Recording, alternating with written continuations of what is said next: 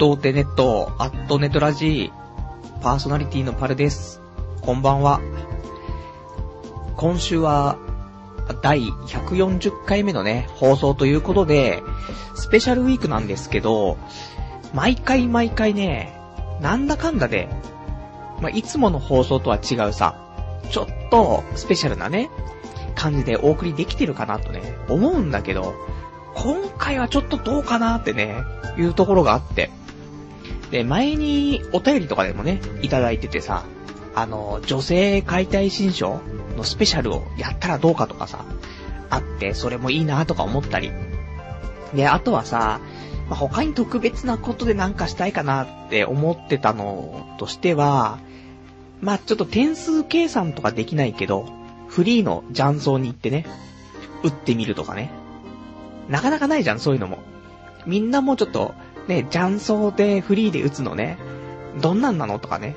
で、点数計算できなくても、大丈夫なのみたいなね。いろいろあると思うんだよね。で、しかもちょっとギャンブルだから少しお金もかかってさ、なかなか面白い話になるかなと思うんだけどさ。とかさ、あと、まあ、ちょっと直前まで考えたのは、前から言ってるんだけど、ゲストを呼んでね、放送するとか、いつもこうやって一人で喋ってるから、まあ、ゲストがいると全然違うかなって部分があって、で、ちょっと頼めそうなやつ、まあ、連絡したりね、まあ、電話したりとかしたんだけど、まあ、出なくてさ、うん、これはじゃあダメだなと思って。まあ、どの道ね、今日の今日で、そんななかなかね、用意もできないですからね。まあ難しいかなってところで、また次回かなってところなんですよ。で、まあ、他、まあ、かなり、さらにさらにのスペシャルになっちゃうと、あの、僕がちょっと片思い、しているメガネ屋の店員さんにね、告白スペシャルとかね。これはみんな多分ね、楽しんでもらえると思うんだけど、俺の心が楽しくない。でも胃が痛くてしょうがないからそんなんしたらね、難しいなぁと思って。まあ、相変わらず、メガネ屋の前にはね、あの、毎日のように、あの、通勤の時にね、まあ、通りかかってますよ。で、店内見回してね。で、店員さんいるかなつって、見るんだけどさ。でもなんか最近、もうその人の顔すらわかんなくなってきちゃったよね、と思ってさ。みんなメガネかけてるんだよね、女の子。だいたい髪の毛後ろに縛ってメガネかけてるから、もうなんかみんな同じ風に見えちゃってさ、これダメだなと思って。だそんなもんだよね、と思ってね。だ、まあ、ちょっと近いうちもう一回ね、あのー、メガネの調整をね、しに行きたいと思うから、その時にね、ちょっと対応してくれる子が、その子だったらね、なんか、アクション起こせないかなとか思ってるけどね。まあ、難しいところだよねと思って、そんなもうときめきもなくなっちゃってるし。そんな感じの。ね、メガネもほんとこの間調整してもらったからね、あんま問題ないんですけど。まあ、一回踏みつけてね、踏みつけてぐにゃぐにゃにした後でね、ちょっと、調整してほしいんですけどって言ったらね、口実はいくらでもできますから。それで、ちょっとね、告白スペシャルもね、ちょっとスペシャルすぎるじゃない俺の人生の中でも、ね変な話、本当にスペシャルになっちゃうから、難しいと。で、まあ、いろいろ考えた結果ね、まあ、すごく今回はね、なんか、普通な、体験レポート的なね、ものになっちゃうかなと、思うんですけどね。まあ、そんな感じでね、今日はね、えー、やっていきたいと思いますからね。えー、ちょっと聞いていただけたらなと思います。童貞ネット、アットネトラジ。この番組は、チコネズミさんの提供でお送りいたします。ということで、ね、本日スペシャルウィークということでね、そういう、ま、今日提供ですよ、久しぶりに。あのー、ま、童貞ネットのホームページの方にね、えー、右上のところに、プチカンパってボタンがあって、まあ、ここからね、ウェブマネーをね、えー、カンパしていただけるってね、そんな素敵なシステムをね、童貞ネットは導入してますけど、まあ、スペシャルウィークということでね、えー、このチコネズミさんからね、えー、プチカンパいただきましてね、えー、それでちょっとね、お便りもね、一緒についてましたので、ちょっと読んでいきたいと思います。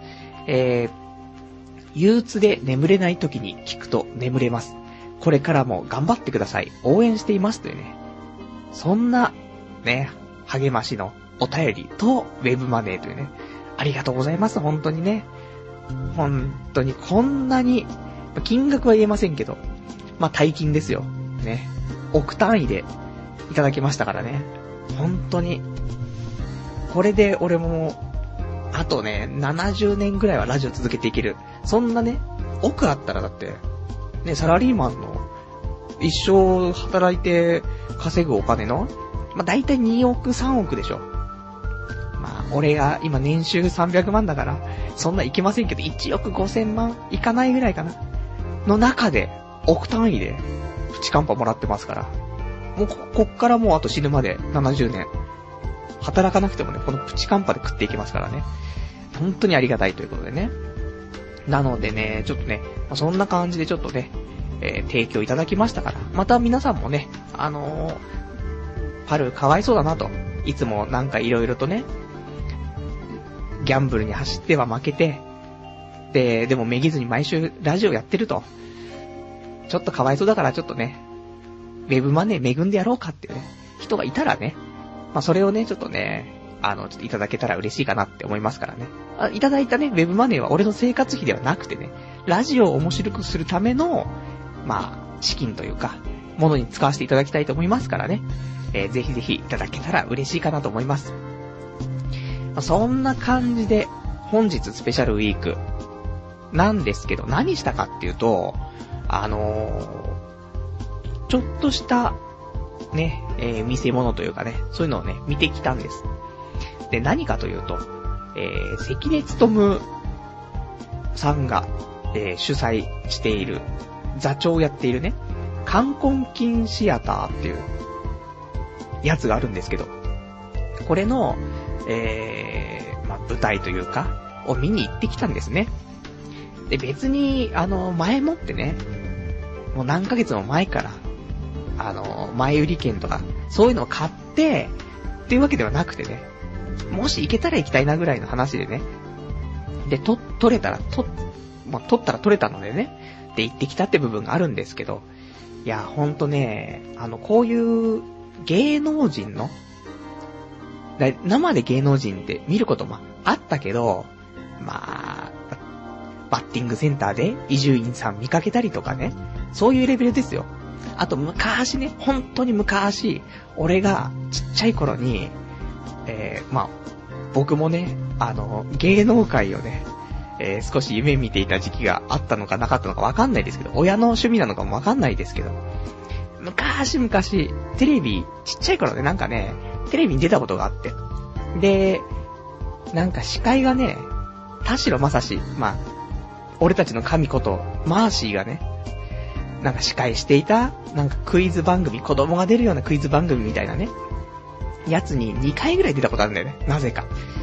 で、その時に芸能人とかをね、まあ目の当たりにした部分はあったんだけど、もうそこからはね、そういうの全然ないですから。だから今回本当に、初、ね、ちゃんと理性を持ってね、生き始めてから初、こういうちゃんと芸能人がね、しっかりと力を発揮するようなものをね、生で見に行くっていうのはね、初めてだったから、これをね、今日はね、レポートしたいなとか思って。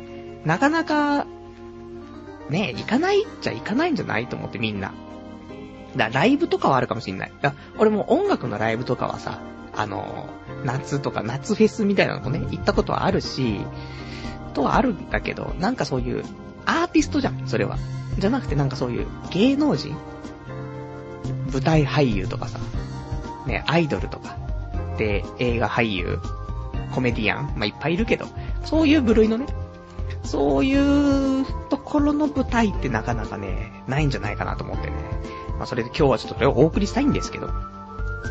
で、なんで、このね、あの、関根勤関根勤さんなのかっていうところもあるんだけどさ、まあ、今日は、この話で、ある程度、もう1時間行くぐらいの話なんで、ゆっくり、あの、長く話していきたいと思いますからね。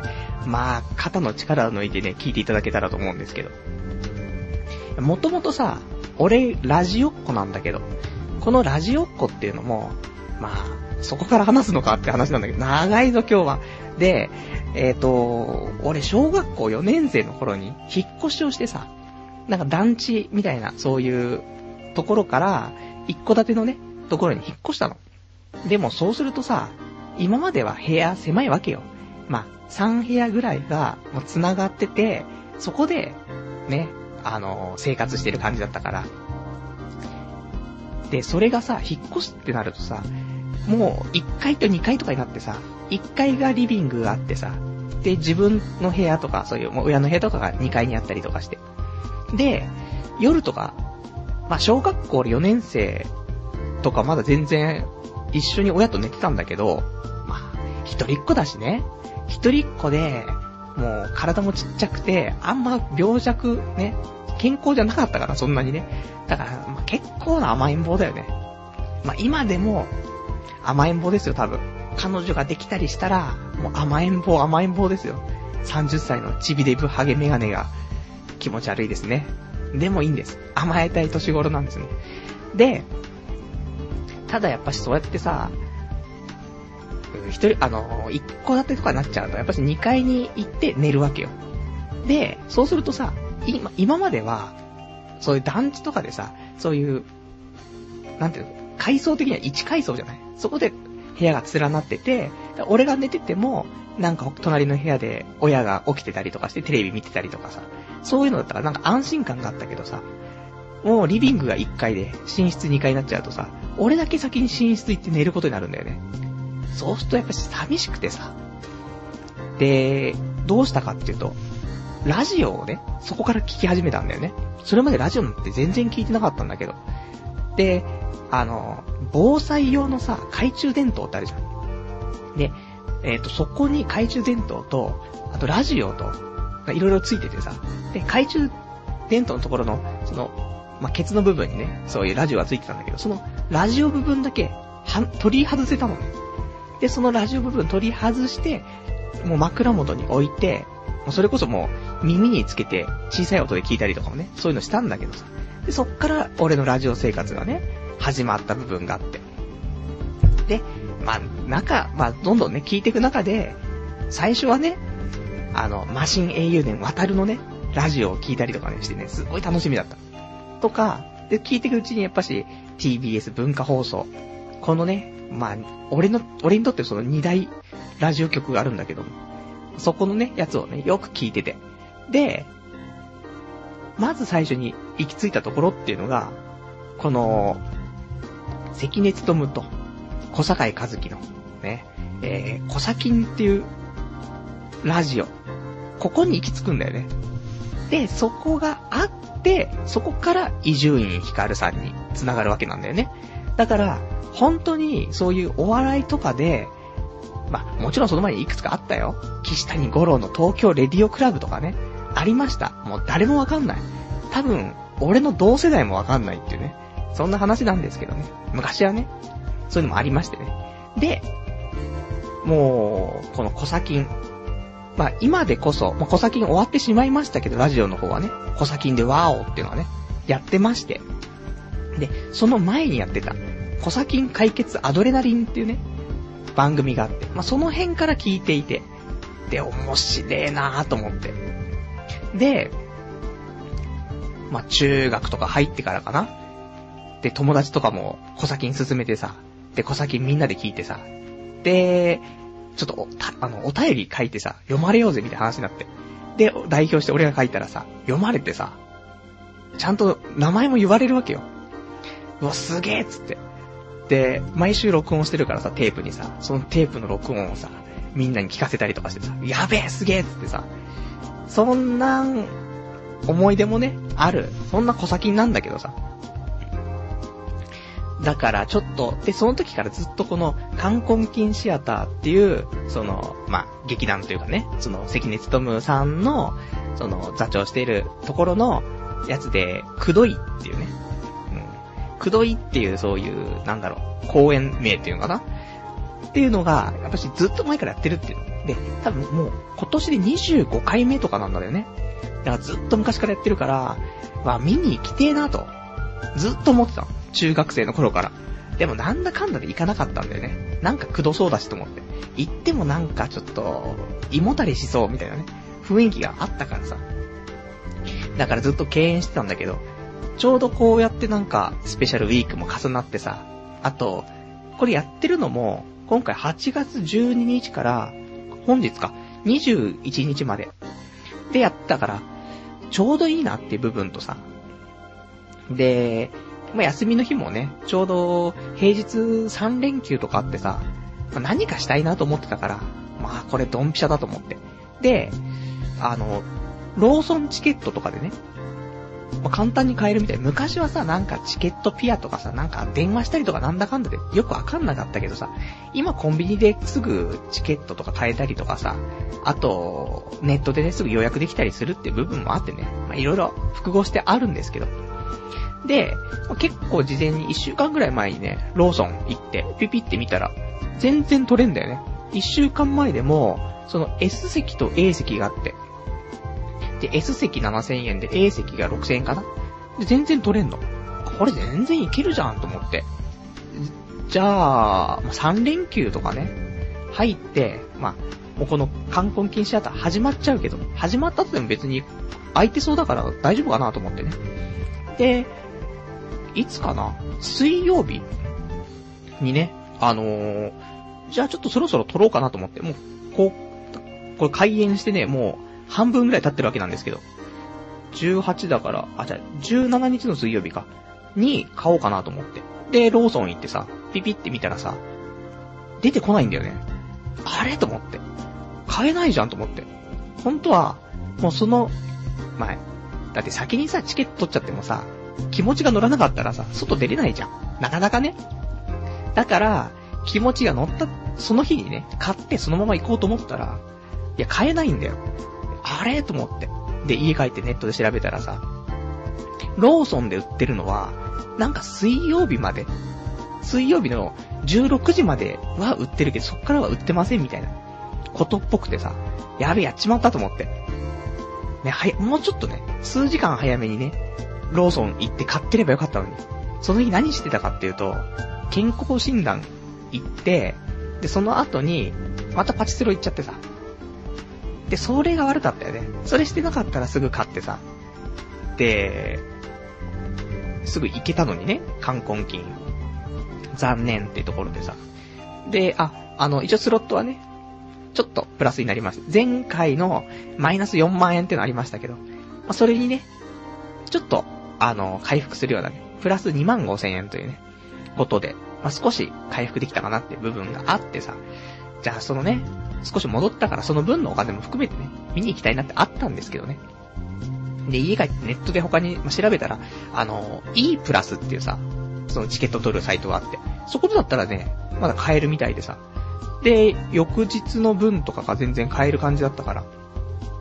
ただなと思って、3連休多分水木金だったんだけど、水木金って、ね、どうしようかなと思って。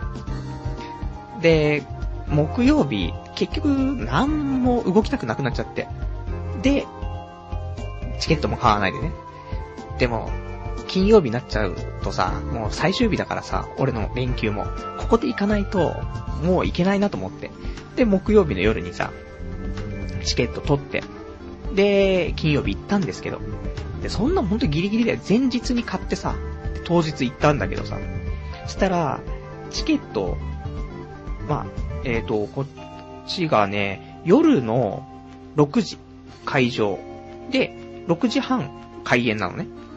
で、開演の1時間前に、えっ、ー、と、チケットを当日その場でね、なんか交換しますよみたいな話だったから、まあちょっと早めにね行ってね、1時間前にちゃんといたんですけど、そしたらチケット渡されるときに、まあ、ちょっと調べていたら、A 席っていうのが、多分2階とか3階とかの席なのね。で、S 席も、1階と、あと2階、っぽいのね。だから、まあ、今回 S 席と、S 席で一応買ったけど、まあ、2階の奥の方だろうなと思ったの。もう最後に取ってるし。そしたら、そのチケットを渡された時に、その、なんていうの、普通の席以外に、もうそこはもう全部埋まっちゃってて、だから、あの、ちょっと見切れてるところなんだけども、1階の前の方の席になりますっていうの。なんだそれはと思って。で、実際入ってその席座ったら、もう前から3番目なんだよね。1階の前から3番目の一番端っこなんだけど、でも別にっていうね。多分もともと席があったところから左に3個ぐらいずれたぐらいなんで、全然いいよと思ってさ、むしろちょっと特等席すぎるんじゃないのと思って、こんなギリギリに買ってと思って。だからもう、最前列でね、前から3番目とかでもう見れちゃったっていうね、そんな最高なね、感じだったんですけど、まあ僕の、この何十年ものね、その小先に対するね、思いっていうのがね、伝わったのかなっていうね、ところはあるんですよね。結構でもこれ、ね、小先好きな人って、いると思うんだよね。まあ中高生わかんないよ。でも俺ぐらいの年になってると、小先とかね、すごい好きな人いると思うんだよね。俺だって、中学生の頃、親と聞いてたもんね。母親と。この間もメールあったもんね。あの、今テレビで小先にやってるよ、みたいな。うん、そんなメールが来たね。そう、小先はね、あの、ラジオがね、終わっちゃったんですけど、TBS、BSTBS とかで、で、あの、なんか小先のね、えー、小先で、ラジオみたいな、っていう番組がね、そのテレビでやっていてね。で、DVD とかもね、またね、出ててね、ちょっと欲しいなと思ってるんですけど、そんな、ね、そんな思いの詰まったね、小先、見てきてさ、で、まあ、どんなんなのか全然わかんないわけよ。タイトルがくどい。えーとね、ちょっとチラシがありますけど、くどい、えー、ドグサレ B 級アイドルには気をつけろっていうね、そういうサブタイトルがついているね、やつなんですけど。で、出演者もさ、関根勤さんがいるでしょ？あと、岩井川。で、キャインがいて、で、ラッキー池田。とか、あと、ズンとかね。いましてね。で、あと、もちろん関根まりちゃんね。あのー、お嬢様ですけども。とかがいてさ。で、まあ、やるんだけどさ。いや、ちょっと、あれだけど、あのー、関根まりちゃんって、どうですか？っていうね、話なんだけどさ。あんまさ、ま、もちろん、いい子だし、ま可愛いっちゃ可愛いし、で、ま、頭切れるじゃない？結構。番組とか見てると。だけどさ、別にそんな普通だよねと思って。まあ、娘に欲しいと、欲しい子、ナンバーワン的なさ、ところで別にって話だったけど、実物見るとさ、すごいよねと思って。あのね、なんか、イメージだよ。テレビとか見てるイメージだとなんかそんなにスタイルとか良くなくて、寸胴な感じがしてさ、なんか、ちょっと違う、違うんじゃないのって、エロい対象で見れないじゃん。それがさ、実物見たらさ、スタイル超いいんだよね。顔ちっちゃくて、で、体も細くて、おっぱい大きくて、なんだこりゃと思って。そりゃ芸能人だよねと思って。そりゃ、ね、テレビあんだけ出るよねと思ってね。だってそれでいてさらに、喋れて、モノマネができて、で、父親が関根勤で、みたいな。英語も喋れるでしょこれは無敵だよねと思ってね。で、関根まりちゃん、まあ、家帰ってきてからね、あの、Google 先生でね、Google 画像検索したんですけどね、全然エロい動画、エロい画像はね、なくてね、泣いたんですけどね、もっと、や、なんか、やったらいいのにと思って。エロい、エロいのをね。まあ、十分この、今回のね、舞台の方ではエロいことをいっぱいしてくれてたんでね、嬉しかったんですけど。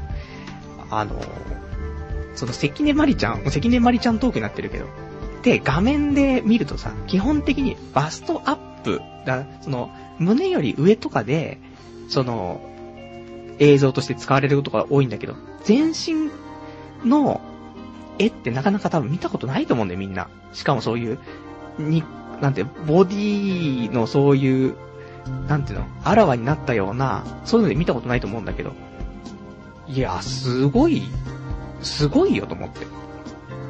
まあ、そんなね、ちょっと関根まりちゃんにちょっと目覚めつつね、いや、もう本当に顔でかい感じがしてたけどね、今までね。超顔ちっちゃいんだよね。謎なんだよね。体もすっごい細いんだよね。なんでなんだろうね。実物はね、やっぱしね、芸能人だなーっていうね、ところがありましたけど。で、えっ、ー、と、まあ、始まるとね、あの、どんな内容かって言うと、本当にチンコ、ね、チンコの話ばっか。もうずーっと終始下ネタで、もうチンコ。俺もうそん、本当に、ここ1年分ぐらいのチンコっていう言葉を聞いたぐらいのね、まあ、チンコばっかりな、本当に、あの、くだらない、ね、あの、褒め言葉でくだらない下ネタのね、連発。その、だから、そういうね、女性の、ね、女性たちが言うような、そういうなんか、お下劣な、ね、なんかグロい、そういう下ネタじゃなくて、やっぱその中学生の、俺たちが大好きな中学生の言うような下ネタみたいな。まあ、うんこちんこ、ね。そんな感じのばっかり。だからね、あ、なんかやっぱり原点だよねと思って。でいつも俺もせ、あの伊集院さん、ね、神っていう風に言ってるけど、その前の段階に、本当に、あのー、根底には、この、小砂金というか、関根勤さんの、そういうのがやっぱしね、一番、根底にはあって、で、これがやっぱしね、俺の中で一番楽しいっていうかさ、そういう理想のお笑いっていうかそういうものなんだろうなと思ってさ。いいんだよ、本当に。その、セックスとかそういう行為の話をね、して笑うんじゃなくて、もうその、男性、女性の生殖器の、そういう名称を言ったりして笑う。ね。部分の名前だけを言ったりとか。それの、ね、あの、名前を、国語辞典で引いて、それを連呼してるだけで楽しいみたいな、そういう時期もあったじゃない、俺たちには。そういう部分がね、やっぱしあるかなと思ってね、いいよね、と思って。で、女性バッシングとかもするわけよ。ね。まあ、どこまでネタバレしていいかわかんないですけど、まあ、一つ例えて言うならね、ダルビッシュのね、お嫁さん、ね、サエコがいますけど、ちょっとサエコについて少しね、関根さんもそのコント、コント的なものでね、いろいろ言ってましてね。でも、まあ、しっかり言ってくれるわけですよ。バッシングを。ね、面白おかしくね。だけど、ちゃんと最後にはね、えー、しっかりフォローするっていうね、部分があったので、俺もいつもさ、女性解体新書とかね、やってますけど、もうそれって本当に、あの、女性の悪いところばっかり言って、フォローなしで終わりますからね。もうこんな女性は勘弁してくれって終わってるけど、ちゃんとそこでね、うん、女をフォローするっていうね。こんなこと俺言ってますけど、そんな女も大好きですってちゃんとね、言ってあげないといけないですし、ね、本当にだからそういうところで、勉強にもなったよね。このラジオするためにもさ。だからもうまた次回からはね、この女性解体新書とかもね、もうしっかりと、ね、他のいろんな女性に聞かれたとしても大丈夫なようなね、うん、感じでやれるかなと思うんですけどね。そんな感じのさ、まあ終始、もう本当に笑ってた。まあみんな笑うんだよね。あんまさ、そういうところ行ってさ、笑っちゃいけないじゃん。まあ俺もお笑い、お笑いのライブとか行ったことないからわかんないけど、なんか、いいよねと思って。みんながそういう一つの場所に集まって笑うってなかなかないじゃん。だからそういうのもね、で、笑うツボもみんな多分一緒なんだよね。例えばさ、他の普通のさ、自分の友達とかさ、一緒にいてテレビ見たりとか、彼女とかいてテレビ見ててもさ、ちょっと笑う場所って少し違うじゃない？でもやっぱし好きなお笑いで、しかもその好きになってる期間が長いお笑い。だから、ね、最近のお笑いでさ、なんとかがなんか、かっこいいとかさ、なんとかが面白いとかさ、これ流行ってるよねとか、そういうんじゃなくて、もう言ったら何十年と、10年、20年と、好きな、ね、そういう小先とかね、そういうのが好きな人たちが集まってるから、もう、笑いのツボは一緒なんだよね。どのタイミングで笑ってもみんな一緒のタイミングで笑ってるんだよね。だからね、心地いいし、で、まあ、会場するまでね、中入ってさ、少し、まあ、待ってたんだけどさ、で、みんな、みんな待ってるんだけど、そのね、待ってる層もさ、なんか、俺が浮かないっていうの例えば、ライブ会場とか行ったら、俺って浮くじゃないみんなも多分浮くじゃない。だけど、だ、何でも浮くと思うんだよね。大体浮くと思うの。そういう、普通のお笑いライブとか行っても多分浮くだろうし、ライブ行っても普通に浮くし、それこそ、アニソンのライブとか、行っても多分俺は浮くのね。だけど、小砂金、まあ、こういう、冠婚金の、関根勤の、そういう集まり、行くと、俺浮かないんだよね。みんな俺みたいな感じ。だと思う。で、あと年齢層高いからさ、おじさんおばさんもすごい多くて。で、なんか待ってる時にね、みんなおにぎり食ってんだよね。普通そういうところってさ、別に食わないでしょまあ、言ったら普通だったら、そういうおしゃれなね、若者が集まるところだったら、みんななんかスタバとかでさ、スタバでちょっとコーヒーでも買ってさ、それを持ってってさ、で、街だから飲んでるとかだったらわかるよ。じゃなくてさ、みんなさ、コンビニでおにぎりとかさ、サンドイッチとか買ってさ、それ食って待ってんだよね。なんだこれはと思って。だからそういうところもね、いいよねと思って。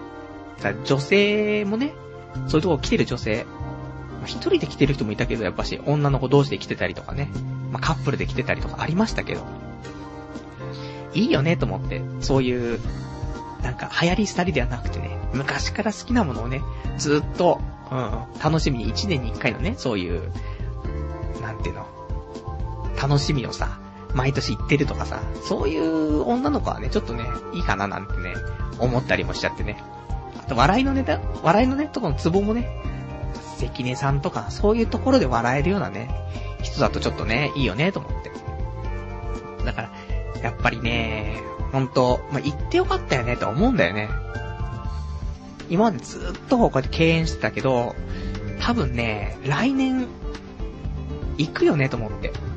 本当にね、まあ、大体内容的には、そういう、まあ、ずっと下ネタなんだけど、くだらない下ネタなんだけど、でも、それがね、あのー、まあ、コント的なものがあって、ちょっと小ネタあって、コントがあって、小ネタあってみたいな。ずっとそういう、まあ、舞台っていうか演劇っていうか、それがコントみたいな感じでね、ずっと繰り返されて。で、6時半に始まったのにさ、終わったのがさ、10時なんだよね。3時間半やってんの、ずーっとそんなくだらないの。すっげーなと思って。で、こういうさ、日本でもさ、まあ、トップレベルだと思うんだよね。の、くだらない人たちがさ、集まって、大の大人が集まってさ、で、くだらないことをさ、みんなで一生懸命考えてさ、一生懸命さ、こうやって、なんか、練習してさ、それで、こうやってやってくれるっていうのはさ、考えると、まあ、最初7000円とか高いなと思ったけど、いや、安いよね、全然と思って。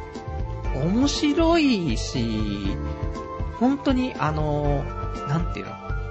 本当に面白い人を生で見るっていう機会ないじゃん。テレビとかさ、こうやってラジオとかさ、まあ、俺が面白いかどうかっていう話は別ですけど、そういうので聞くっていうのはあるけど、実際本物を見てさ、その人のお笑いっていうかさ、空気とかさ、そういうの触れる機会ってないからさ。だから、いいよねーと思って。本当に。だからそんなんでね、ちょっとね、いろいろとね、昔をね、思い出したりとかさ。で、やっぱり自分の根底にあるさ、お、お笑いというかそういう面白いなーって思えることって何かなっていうのをね、再確認したりとかさ。そんな感じだったよねって、まあ、全然俺の言った感想でね、この体験レポートもなんでもないんだけどさ、そんな感じのね、この、観光金シアター、くどい。まあ、よかったよって話なんだよね。行った人いるんじゃないかなと思うんだけどね、いないのかな個人的にはね、ほんとおすすめなんでね、来年、毎年やってますからね。ぜひね、あの、覚えてたら、まあでも1年後だからみんな忘れちゃってるよなと思うんだけどさ、できたらね、見に行ってもらえたらね、嬉しいなと思うんだよね。じゃあ、そんなんで、おい、これでいいのか？ね、これスペシャルウィークなんですけどね。えー、全くスペシャルウィークでもなんでもない、いつも通りのね、こんなんやってきたよで終わっちゃったんですけどね。まあ、そんな、こんなな、ね、感じで。いや、でも面白かったんですよ。なんか、出演してる女の子もね、いっぱいいて。で、その女の子たちに、結構、エロいね、卑猥なことを言わせるんですけど、すごいよねと思ってね。でも楽しい、やっぱり。うん。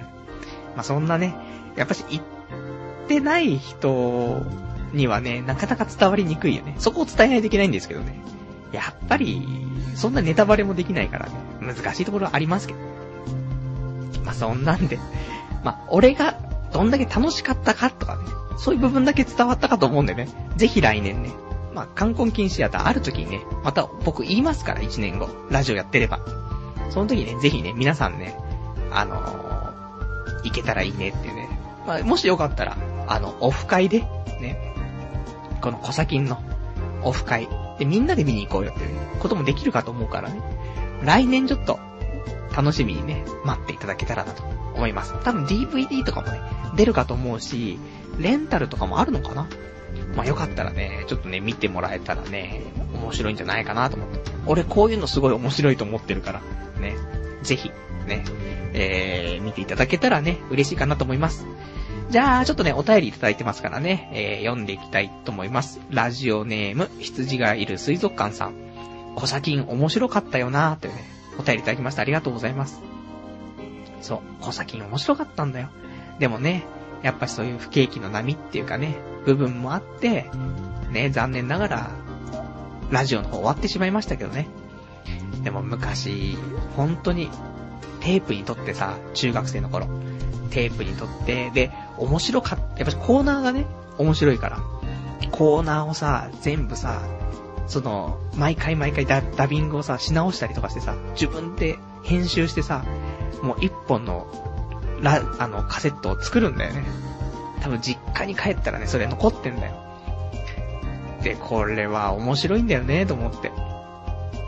で、ちゃんとね、まだあるよ。あの、俺の名前が呼ばれたね、回の放送とかさ、まだちゃんと実家にあると思うからね、ちょっと今度実家戻ったらね、聞いてみようかなと思うんですけどね。じゃあね、えーと、あとね、他お便りいただいてますね。えー、ラジオネーム、たくさん。えー、パルさんこんばんは。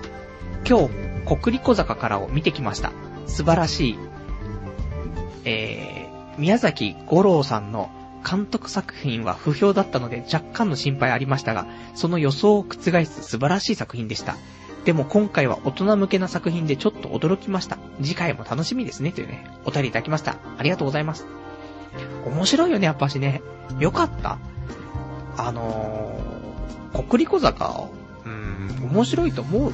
ほんと、ここ最近の映画で。映画ってやっぱしさ、アニメ、普通のね、一般的な、毎週やってるようなアニメと違ってさ、もうその2時間3時間の中でさ、全部完結させないといけないじゃない？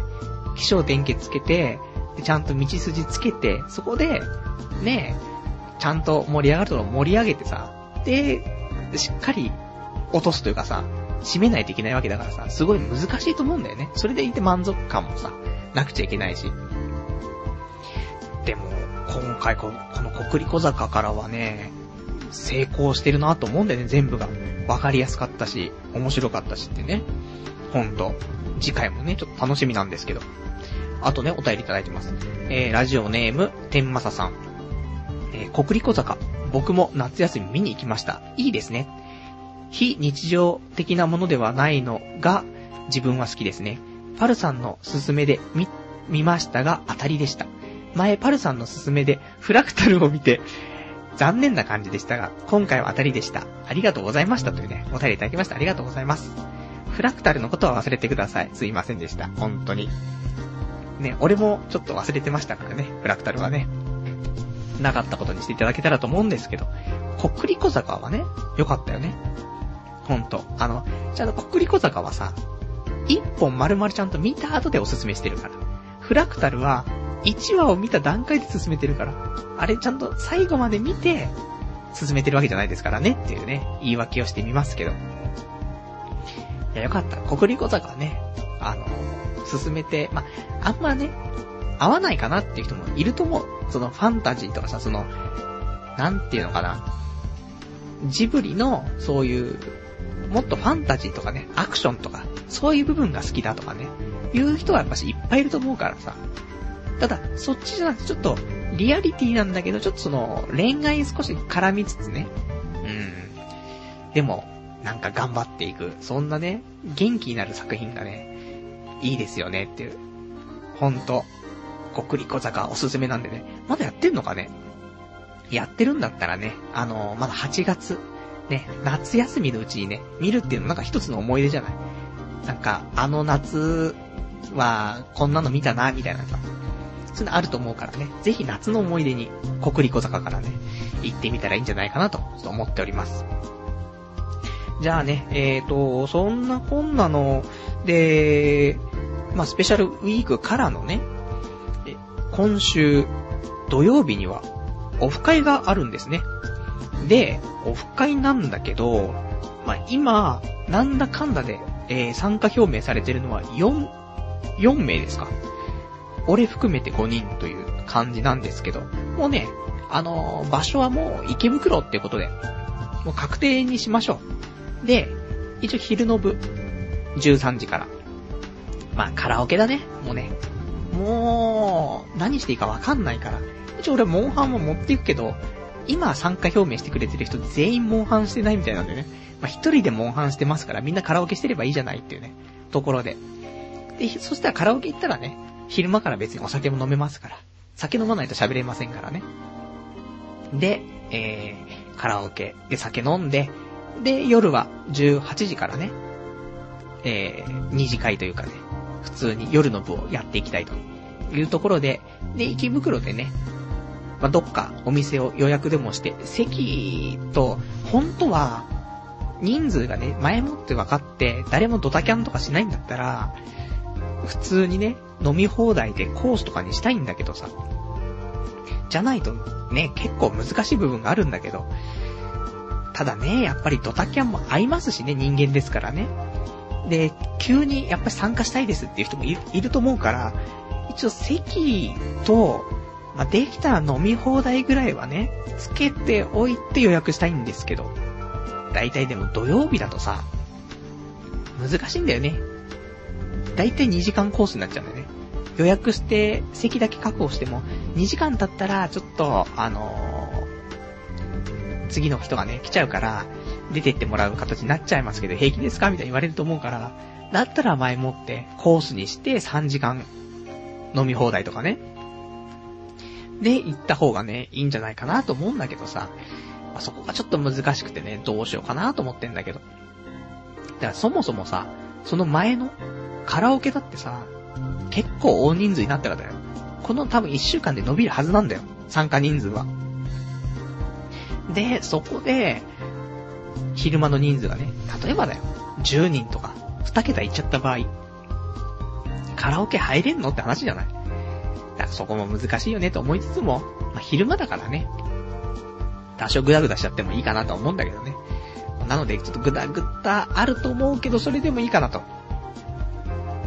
いう人は、ぜひね、あの、掲示板の方にね、えー、参加表明していただいて、で、その後ね、ちょっとね、メールの方いただいて、それで、それを私の方でね、返信してね、詳細を送りますから。まあ、そんなんでね、やっていきたいと。できれば、まあ、全然直前でもいいんですけど、予約とかもあるのでね、えー、木曜日、いや、水曜日、できたら水曜日一杯、もしくは木曜日の日中ぐらいまでに参加表明してもらえると。で、そしたら木曜日の夜にね、予約しますから。っていうのがどうかなって思ってます。ぜひね、あの、まだ男性しかね、参加表明してる人いないんで、わかんないですけど、まあ、俺が勝手に男性だと思ってるだけかもしんないですけどね。なのでね、女性の皆さんね、ぜひ参加してもらえると、チヤホヤしますから。ね女性バッシングとかしないでね、チヤホヤしますからね。もう、頼みますっていうところです。で、だって女性がいないと、その、俺たち、暴走しちゃうじゃない男だらけになっちゃったらさ、もうそれはもう、本当に、ずっとチンコの話しかしませんから。チンコともう、いつね、あの、オナニーに目覚めたかそういう話ばっかりになっちゃいますからね。昨日、昨日オナニーしたみたいな。そんぐらいの話ですから。ね、全部いい大人ですよ。多分未成年の参加者はまだね、いないんじゃないかなと思うんでね。せっかく昼間やるって、これ、だったら夜だけでよかったじゃんってなっちゃうから、できたら、ね、女性もそうですけど、えっ、ー、と、学生、ね、あの、未成年の学生、中高生、でも、中高生まだ夏休みだから大丈夫だと思うんだけどさ、それも含めて今回の開催なんだけど、まあ来ないよね。なん、中高生が参加できるように、ね、モンハンを、ね、モンハンしましょうねっていう話と、で、昼間やりましょうねって話してるのに、どうしてもね、噛み合わない。ね、噛み合わない、噛み合わないでこうやって生きてきましたからね。こんなもんなんだろうなとは思ってますけどね。では、そんな、こんなな、ね、まあ、オフ会の話ありつつ、で、えー、っとね、あとちょっとね、お便り、じゃあちょっといっぱいいただいているんでね、えー、読んでいきたいかなと思います。えー、ラジオネーム。ラジオネーム漫画の人さん。えー、パルさんお久しぶりです。漫画の人です。えー、最近、仕事で管理職的なことをやらなきゃいけなくなってきたので、ストレス溜まっています。ストレスは絵を描いて発散だということで、えー、パルさんを女にしてラジオを放送させてみました。えー、これね、前に、前のスペシャルウィークの時にもね、あの、絵を描いていただいたね、あの、女性が、ね、天下を、ね、えー、陰部にぶっ刺して、そこに俺がチンコを入れて、ね、そんな絵絵をね、送っていただいたね、あの方ですけどね。で、今回もね、写真ね、つけて、あの、この画像、絵を描いていただいてね。で、この絵がね、まあ、なんつうんすか。前に俺が放送していた内容にね、近いやつをね、書いてくれたんですけど、これか。えー、これ、まあ僕が前にエネマグラをね、挿入して、で、放送ね、した回がありました。第30回とかそんなもんのスペシャルウィークとかでね。まあそれの、ね、それの俺が女になっていて、極太バイブをね、挿入しながら放送しているみたいなね。そんな感じのね、絵をね、送っていただきましたから。これね、あの、放送終わって、で、できれば早めにね、あの、掲載許可はね、いただいてますからね、サイトの方に載せたいと思いますからね、ぜひね、あの、チェックしていただけたらと思いますからね。前いただいた時よりもね、絵のクオリティが上がってると思うんだよね。ちょっとエロいね。まあ、エロいのも期待してる人ね。まあ、18金なのでね。あの、高校生とか来ちゃダメですけどね。まあ、そんな、ところですか。で、えーと、あとはね、こちら追って、まだお便り続きあったね。えー、続きの内容が、えー、話は変わりますが、今までリスクが怖くて FX に手を出せずにいた自分ですが、この前のパルさんの放送でスワップ金利のことを知り、少し調べて、レバレッジをかけずにやれば、外貨預金のような運用が可能だということを知り、外貨預金代わりに始めてみようかなと、いう気になっているのですが、実際どうなのでしょう？正直、円だけで貯蓄しているのもこの先不安かなとも感じますし、それとちょっとわからない、わからないのですが、リーマンショックで何千万も大損している人の話とかネットに転がっていますけど、彼らは自分なりの損切りラインを決めて、逆差し値注文していなかったのでしょうか。それとも、相場が急変しすぎると、逆差し値が成立しにくく、えー、しにくい状況になってしまうんでしょうか。大金を運用する場合も、えー、逆差し値注文しない人などいないのでは、と自分は思ってしまうのですが、とりあえず、今は FX 系のブログや書籍などを読んで勉強中ですが、来週あたりからデモ取引で1ヶ月ぐらい様子を見て、それで自信がついたら、先通貨から取引できる証券会社でレバレッジ超低めで運用してみようと思っています。それと、8月中にオフ会やるかもとのことですが、参加できたら参加したいです。ではではというね、お便りいただきましてありがとうございます。ね FX はね、あのー、なんて言うんでしょうね。まあ、難しいですからね。ほんと、あのー、何度やってもね、やっぱ、ダメですよね。ほんと。向かない人は向かないのかもしれないけど、ただそこからね、学んでいく姿勢、それがね、重要かなとは思うんですけどね。で、あのー、大金をね、運用してる人でね、すごい大損する人、いるっていうことで、で、そういう人たちはね、損切りラインとかを決めてね、で、そこからの逆差しね。だからまあ、言ったら、その、買いで持ってるから、下がってマイナスになっちゃうと。で、だけど途中で、ここまで下がったら、逆に買いじゃなくて売りで持つと。そうすると下がっていくとプラスになると。ね。なんでこういうことしないんですかというね、話なんだけど。まあ、それもね、いろんな手法があるからね。あのー、なんだろう。で、どこで損切りするかというところもあるし、手法としては難品っていうね、どんどん買い注文を追加していくって方法もあるし、まあ、そういうのもね、いろいろあっての、まあ、大損。あとは、寝てるポジションを持っていて、で寝てる間にドカンと来たりとか、ね、急激に来ると、1時間で2円とか3円とか下がっちゃうと、対応できないからね、なかなかね。そう、逆差し値とか入れておく人もいるんでしょうけど、まあ、実際見ながらやってる人もいますからね。まあ、その辺が難しいんじゃないでしょうかというね、ところだと思うんでね、ぜひ、あのー、ね、漫画の人さんは、この漫画の絵を描きつつね、FX やってね、FX 漫画をね、出したら、ね、いいと思いますよ。ちょっとエロい、エロい要素を入れつつ FX 漫画をね、描いたら、これは売れるみたいなね。えー、そんなことをちょっと妄想してしまってますけど、ね。ぜひぜひ、ちょっとね、FX 始めたらね、どんな感じかね、えー、教えていただけたら嬉しいです。それで、えーと、あとね、えー、ラジオネーム。ラジオネームは、何さんになるんだろうな。うーん、わからないので、えー、まさやさん。ね。勝手に言っちゃってごめんなさいね。えー、っと、僕は、中3の受験まっしぐらです。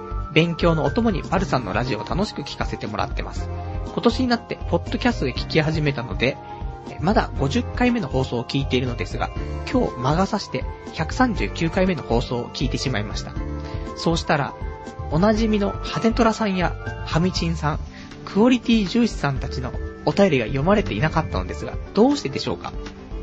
えどうしたのでしょうか？初投稿ですが、えー、文章が変ですみません。FX で約30万も負けてしまってかわいそうです。お体に気をつけて頑張ってください。いつかパルさんが過去に放送なさった聞いていない文を早く聞いて生で聞く日を夢見ています。えー、っていうね、お便りいただきました。ありがとうございます。ね、あのー、ま、今ね、過去放送を聞いていただいて、で、ちょっと間がさしてね、今、現在進行のね、139回聞いてしまったということで、そしたら、常連であったね、えー、お便りくれていた、羽ネトラさん、ハミチンさん、クオリティ重視さん、ね、この方たちのね、お便りが読まれなくなってると。何かあったのかと、いうことなんですけど。いや、基本的に来ているお便りは全部読んでるんです。ね。あの、お便りが来なくなったんですね。普通に、あの、童貞ネットをね、卒業されていった。じゃないかな。もしくは、うん、普通に、あのー、お便りをね、出さなくなっただけかもしれないですけどね。一応来たやつはね、基本的には9割方、いや、9割5分、うん、読んでるかと思います。なのでね、また来たらね、読んでいきたいなと思うんですけど。まあ、このラジオをさ、例えばだよ。ね、真実はどうかわかんないけど、まあ、お便りをね、このラジオ聞いてみて、ちょっと面白かったと。で、お便り書いたら読まれましたと。ね、お便り読まれるとやっぱしなんか、嬉しいと思うんだよね。俺も、その、小先んで読まれたら嬉しくてさ、次の週にさ、その前は一通出して読まれて、すげえってなって、で、次の週5通ぐらい出したんだけどね、全く読まれなくてね、もう、そっから一回もお手紙送ってないですけどね。そういう部分もありますけど。だからさ、読まれたらさ、やっぱり続けてさ、お手紙書いてくれたりすると思うんだよね。で、毎週一応読んでたり、いただいたやつはね、全部読んでるんですけど。でもやっぱり気づくんだよね。このラジオあんまり面白くないんじゃないかと。あんま自分に合わないんじゃないかとね。そういう部分もあって、もうお便りとかいいかなみたいなね、ところになっちゃったんじゃないかなと思うんですけどね。ちょっと真実はね、あの、確認してないからわかんないですけどね。まあ、そんな感じのね、えー、ところだと思います。お便りありがとうございます。で、えーと、あとね、じゃあ他ちょっとお便りいただいてるからね、読んでいきたいと思いますけども、えー、ラジオネーム、177番さん。このご時世に FX で儲けるのは難しいよ。しかも50万円足らずで、足らずのはした金で、えー、どうする気なんだと。竹槍で走行車に特攻をかけるようなもんじゃん。正気の沙汰じゃねえよ。頭おかしいんじゃねえかっていうね、お便りいただきました。ありがとうございます。そう思うよね。だって、だなんつうの、FX って、1日1%でもさ、儲けられればいいんだけどさ。でもなかなかさ、自分の資産をさ、1%増やす方法ってないじゃない。まあ、株とかね、FX とかそういうのありますけど、そうそうないから。そう考えると、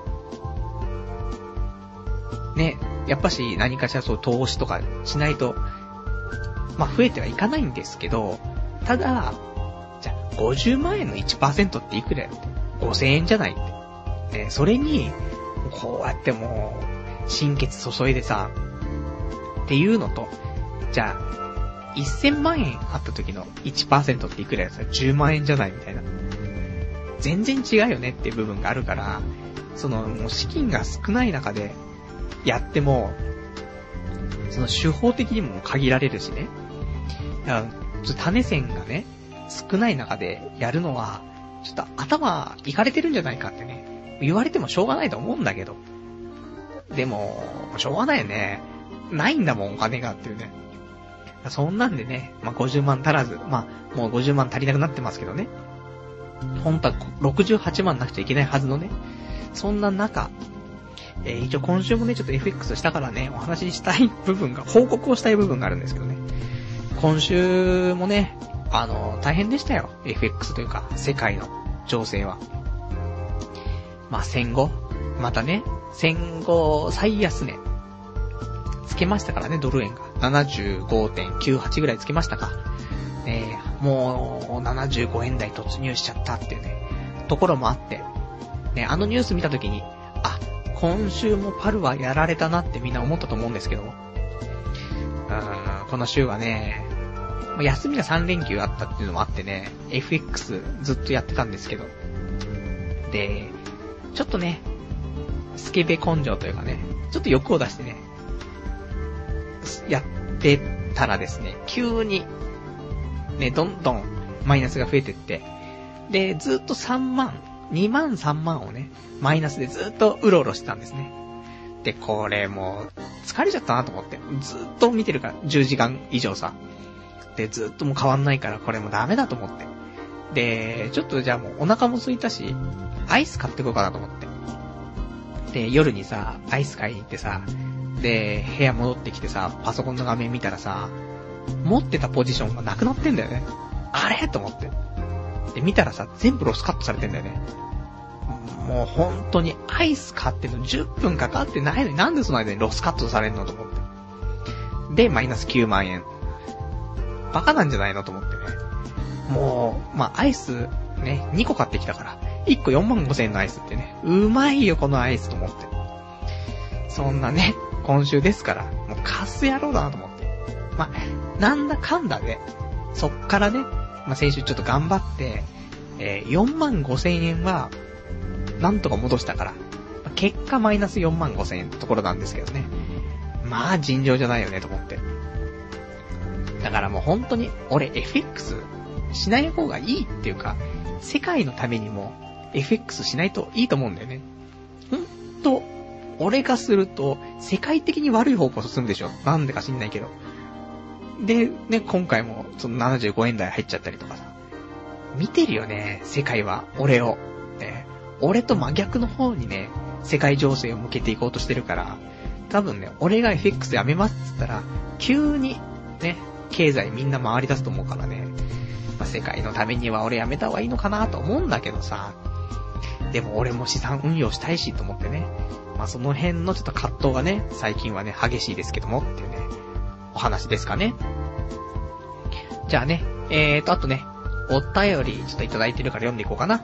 お便り、ラジオネーム、小心者さん。先週の日曜日、夏コミ参加してきました。パルさんは、えー、常日頃、コミケ会場は臭そうだと言いますが、自分は特にそれは感じません。でも今回はトイレの尿臭、ね、あの、ションベンの匂いと書いて尿臭が例年よりきつかった気がします。なんか換気が追いつかない感じでした。まあそれは置いといて、いずれ一度ネタとして行ってみてはどうでしょう。パルさんがレポートしたら楽しそうですし、レイヤー見てるだけでも楽しいですよ。FX やるお金があったら、おかずの、おかずのエロ同時に買った方がいいですぜっていうね、お便りいただきました。ありがとうございます。いや、ほんとね。あのコミケ行きたい行きたいって、俺も結構なオタクなんだけど、コミケ行ったことないですからね。残念。やっぱり臭そうなのがね、一番あるけど、そんな臭くないっていうね、話聞いたから。最近のね、オタクはね、多少なりともデオドラントなね、感じのスプレーもね、デ、デオドラントスプレーもちゃんとさ、アニメの萌えキャラとかをさ、いっぱいプリントしてさ、売ればさ、まあみんな買うわけだからさ。ね、これアズニャンの匂いだ、みたいな。とかなるわけでしょ、みんな。ええまあいいんですけど、気持ち悪いんですけどね。なのでね、ちょっとね、行きたいなと思うんだけど、こまあ、ちょうどさ、夏超絶暑い時にやるじゃない。無理で溶けちゃうよと思って。35度以上の時に外出たくないもんね。だからそんな中夏コミとか難しいなと思うけど、ただやっぱし、エロい格好をしているさ、コスプレイヤーのお姉さんたちがいるわけじゃない。それを合法的に撮れるわけじゃん、写真を。しかも、喜んでさ、こっちが、何のそういう、ね、悪いことをしてないっていうね、ところで、なのに自分のカメラにはどんどんエロい画像が増えていくっていうさ、そういうところがあるからさ、行きたいなと思うんだけどね。ただそのカメラもさ、みんな一眼レフとか持ってくんでしょ？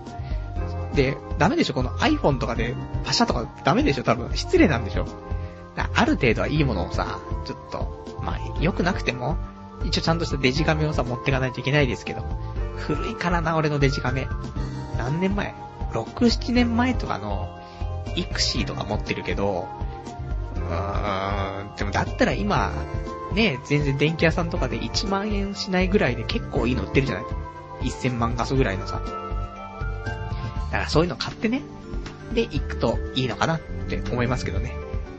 で、あとコミケ会場で同人誌買うのってさ、なんかその、出回らないプレミアのやつとかだったらね、欲しいですけど、その、今回で言うと、あの、窓か巻きかとかね、その辺のやつとか、プレミアついてましたから、そういうのだったらね、並んで欲しいなと思いますけど、それ以外ってさ、別に、ね、虎の穴とかさ、メロンブックス、羅針盤、ね、その辺でも行けばさ、売ってるわけですからね、次の日には。まあ、下手すら当日とか売ってる時ありますから。だから、別に同人誌ね、そういう有名なところでプレミアつくもの以外はね、と、特に買わないで。あとはゆっくりね、うん、普通に、あの、同人誌売ってるね、そういう普通の店舗で買った方がね、いいかなと思うんですけどね。まあ、その辺は人それぞれということでね、お祭りだからね、欲しくなっちゃう部分もあると思うんでね。まあそんなんで、次回は行きたい。夏。でも夏だったら、暑いけど、臭いけど、コスプレイヤーのね、お嬢さんたちが露出が多くなってるはずなんだよね。暑いから。でも冬だとさ、寒いから露出少なくなるでしょ、多分ね。だから冬はないかな。来年の夏かな。ね。ちょっとね、行ってみたいなと思ってます。そろそろ行きたいね。では、えーと、あとね、えー、ラジオネーム、ラジオネームどれだろうな。えー、ラジオネーム、ベルさん。日本酒飲みながら、えー、アンド、ラジオ飲みながら、ラジオ飲みながら？日本酒飲みながら、アンドラジオ飲みながら、パルさんが昔言っていたシコシコドピュの iPhone アプリを作っています。完成したら、オフ会に持っていきますよというね、お便りいただきました。ありがとうございます。あ、多分今、酔っ払って、酔っ払いながらお便りいただいたと思うので、だからちょっと文章はちょっとおかしくなってる気がしますけど、ね。あ、多分日本酒飲みながらラジオ聞きながらってことですね。うん。で、昔俺が言っていたね、なんかそのシコシコドピューっていう、そんな iPhone アプリをね、ちょっと作っているということだったんでね。で、ベルさん、あのー、前に iPhone アプリでね、ちょっと食っていけたらいいなっていうことでね、あの、頑張っている方ですけども、オフ会もね、来ていただけるってことなので、その iPhone アプリね、作、作れたらね、作って、完成したら持っていきますよってことですからね。じゃあその場でちょっとね、シコシコトピューを、ね、実演していきたいなと思いますからね。なんか、ひどいオフ会になりそうですけども。で、オフ会って何すんのって別に何もすることないからね。ただ、お酒を飲んでっていうね。で、普通の、あ、る程度ね、そういう共通話題がある中での飲み会だから、普通のなんか、初めて会って、こんにちは、で何話したらいいんでしょうってわけでもないからね。そういう意味ではすごいね、あの、最初からね、お話もできてね、いい飲み会になるかと思いますからね。ぜひ、参加者ね、お待ちしてますから。多くなりすぎても困りますけど。まあ、少なすぎるよりはね、多い方が面白いのかなと思うけどね。俺も把握しきれないからね。なので、えー、またちょっとね、えー、お便りとかね、お待ちしてますから。で、えーと、あとね、お便り、ラジオネーム、えー、たくさん。今集めている少女漫画、め、えー、会長はメイド様の漫画が親に見つかってしまって、えー、苦い顔をされました。パルさんも親に見つかって苦い顔をされたものってありますかというね、お便りいただきました。ありがとうございます。俺は、親に見つかってたのかもしれないけど、親は見て見ぬふりしてたし、うん。多分、その気づいてないふりをしていた部分があると思うので、俺は特に問題ないけど。でも、会長はメイド様だったらいいじゃんって。ねえ。会長はメイド様、漫画は読んだことないけど、アニメ大好きだったからさ。アニメ最高だったよね。アニメの会長はメイド様はね、毎週超楽しみだった。もう、最高だよねと思って。あんな、ね、主人公の女の子。あんな子が彼女になってくれたら、嬉しいなって思いますけどね。まあね。まあアニメ。うん、アニメの会長はメイド様面白いね。もう多分 DVD とかもちゃんと出てると思うからね。まだ見てない人いたらね。あの、特に何って話でもないんだけど。なんかストーリーがこうですごい面白いとかそんなんでもないけどね。うん、普通に面白い。で、燃える。異常に燃えるからね。なのでおすすめです。ね、だから苦い顔されたとしてもね、逆に主張していった方がいいね。ね、母親に見つかってしまったと。でも別にそんなエロいわけじゃないじゃん。一応あれ少女漫画のくくりでしょだから、ね、面白いからお母さんもこれ読んでみてよ、つってね。意外とお母さん系はね、あの、昔少女漫画とか読んでいたっていう傾向が強いから、意外と読ませるとハマって。で、そういう共通の話題でね、また、ちょっとね、あの、いがみ合っていたね、その、父、あの、なんて、親と子供のね、関係も、漫画を通して仲良くなるっていう部分あると思いますからね。うん、そういうのあるね。俺昔、ワンピース、今じゃね、化け物漫画になってますけど、その、大ヒット。ね、何億冊だか何兆冊だか知らないですけど。あれも、俺、一巻とか買って、普通に読んでて、で、母親に見せたら面白いね、つって。それ、その母親の面白いねっていうのがあったから、じゃあ母親も読むかなと思って、毎回買っていたっていうね。そういうところありますから。ちょっと、ね。そういう部分あって。ただ、実際俺、もう、俺自分で読んでてあんま面白くねえんだけどとか思いながらも、でも母親が面白いって言ってたしなと思ってね、買っていたそんな時期もありますからね。まあ、そういう、ね、いいんじゃないですかね。意外と、みんな、漫画ね、父親ってあんま漫画読まないけどね、俺の世代の父親とかはね、母親ぐらいになってくるとね、あのー、結構読んでたりする部分があってね、まあ、父親と母親がね、10歳ぐらい離れてるからね、年代がね。な、その辺で文化の違いもあると思うんですけども、ま、そんなんでね、えー、まあ、メイド様、会長はメイド様で、まあ、メイドって部分が悪かったのかな。普通のね、学園ものだったらまたあれなんだけどね、タイトルが悪かったよね。うん、いい漫画だけどね、残念ってところですね。えー、じゃあね、えーと、あとはラジオネーム、185番さん。オフ会はメイドマッサージはするものですが、っていうね、お便りいただきました。ありがとうございます。オフ会は、メイドマッサージはしな、するのかな？メイドマッサージはするものですが、とね。メイドマッサージはしないと思うんですけど、うん。ま、でも、メイドマッサ、逆に、あの、オフ会に参加するね、メイドさんいらっしゃったら、ね、メイドさん来てくれて、俺たちをマッサージしてくれたらね、こんな嬉しいことはないと。そういうのないんですか？そういう派遣サービスはないんですか？というね、ところで、えー、メイドさんを派遣しているね、会社勤めてる方いらっしゃったらね、えー、ちょっとね、コンタクトを取っていただけたらね、嬉しいかなと。思います。じゃあね、あとね、えーと、お便り、ラジオネーム。と、こちらがラジオネーム、埼玉もぐらさん。パルさんお久しぶりです。31歳を迎え、迎えてしまった埼玉もぐらです。生放送を聞けていたのは去年の100回目前で、えー、スペシャルで風俗に行くかどうかをネタにしていた時で、えー、それ以降は、ポッドキャストでダウンロードはするものの、時間がなく飛び飛びで聞いています。結局風俗は行ったのですか？私も今年の目標に結婚をすると決めて、えー、決めたものの、転職してから忙しくなり、ただただ時間だけが過ぎていたのですが、友人の紹介で同い年の人と初お見合いしましたよ。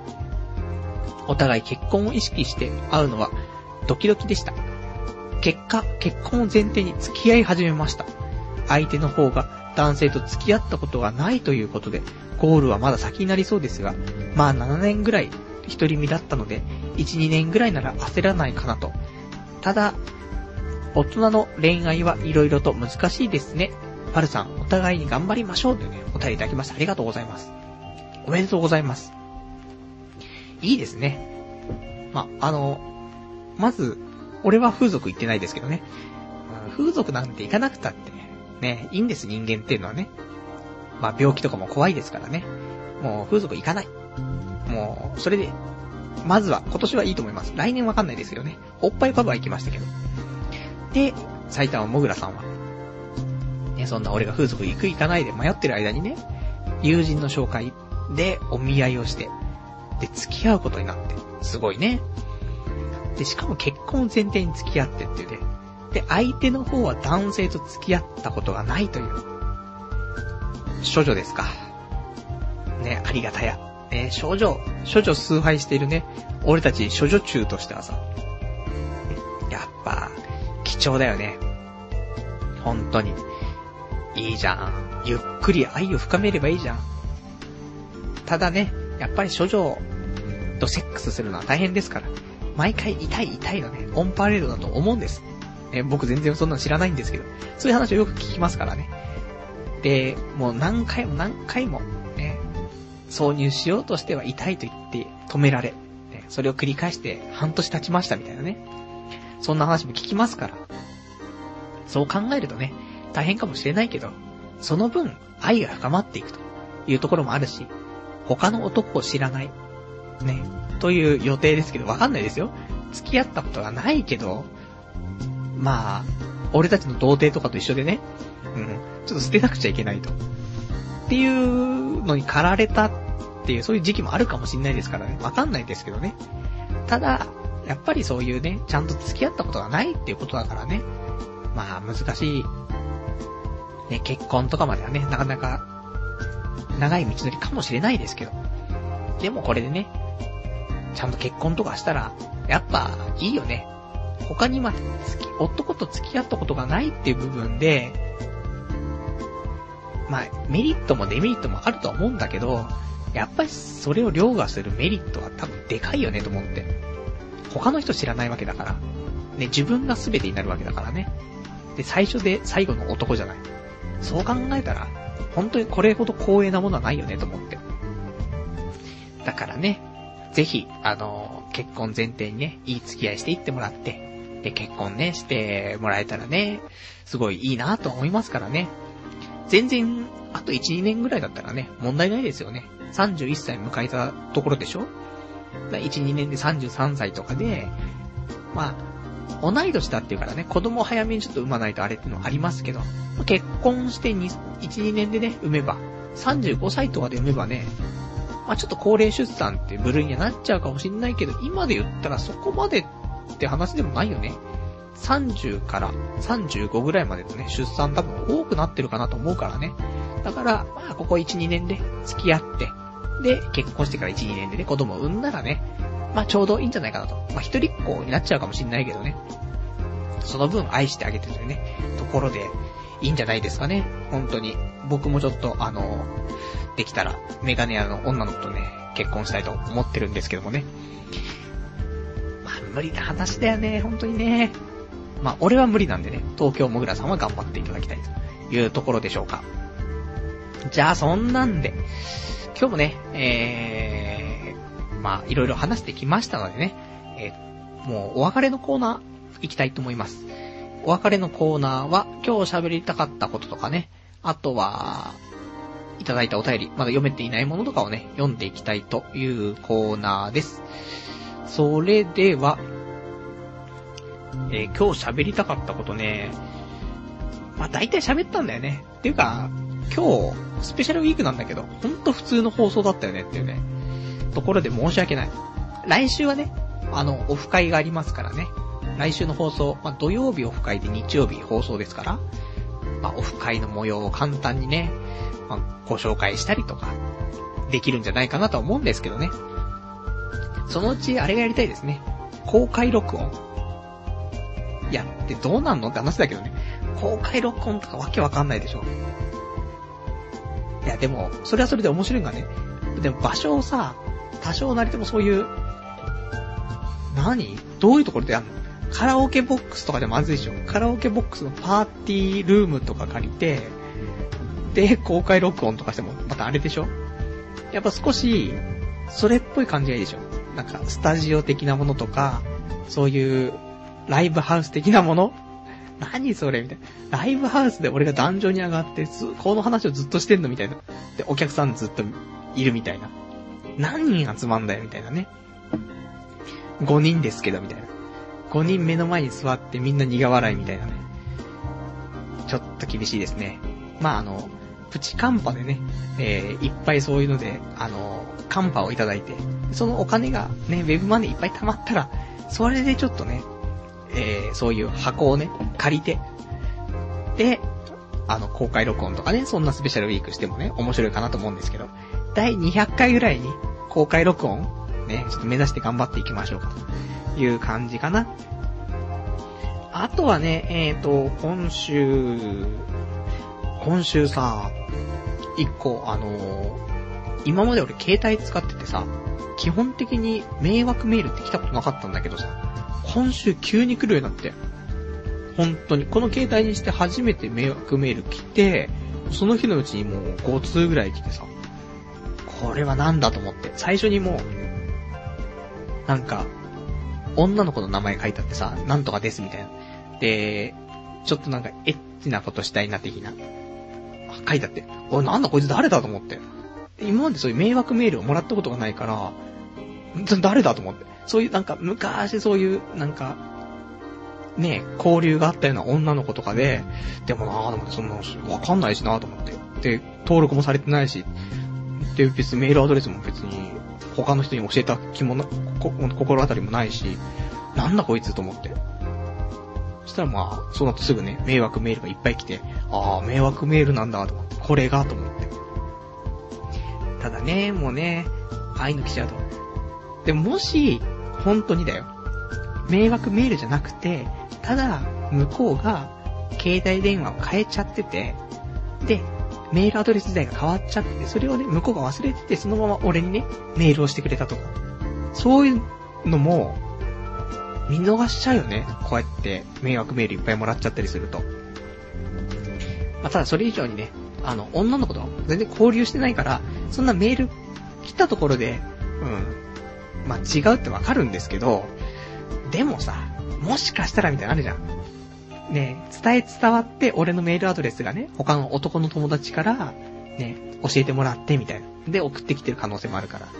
その辺はさ、なきにしもあらず、だけどないけどさっていう話なんだけどね。ちょっとね、期待しちゃう部分がありますよね。ところかな。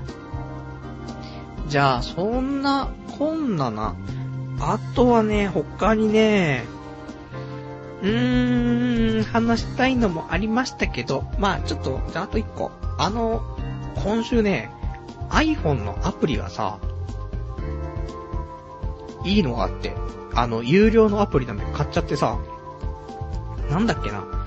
えっと、ピンボールトリスタンっていう有料のアプリ170円くらいのね、ピンボールの、昔さよく Windows のパソコン買うとさ、あのー、ゲームのところにピンボールあったでしょ多分あれ作ってる会社っぽいんだけど、あ、あれと同じようなピンボールで。でさ、それ、だいたい1ゲームっていうのその、1ゲーム終わるのに多分5分以内で終わんの。下手したら1、2分で終わったりするんだけど、ずーっとやってさ、朝、これ多分ね、4時とか、朝方4時ぐらいにたまたまダウンロードして、で、始めたら、気づいたらさ、朝10時ぐらいになってんだよね。6時間ぐらいずーっとやってたんだよね。そのぐらい中毒性があって、もう疲れちゃって。そういうね、あの、いいアプリがあったよってことでね。この話あれじゃんね。普通に来週とかでね、iPhone アプリのコーナーとかで話せばいいじゃんみたいな話なんですけどね。まあよかったらね、ちょっとおすすめだからね、えー、やってみてはいかがでしょうかというね。えー、多分、検索でピンボールとかって検索するとね、出てくると思うから、ピンボールトリスタン。ね、ぜひ、ちょっとね、やってみていただけたらね、面白いかなと思います。ね、あの、全世界で、その、得点ランキングとかもあるからね。俺多分今600位ぐらいなんでね。まあまだまだなんですけどね。ただもうこれ以上やるとね、ちょっと疲れちゃうからね。もうちょっと一回控えてるんですけどね。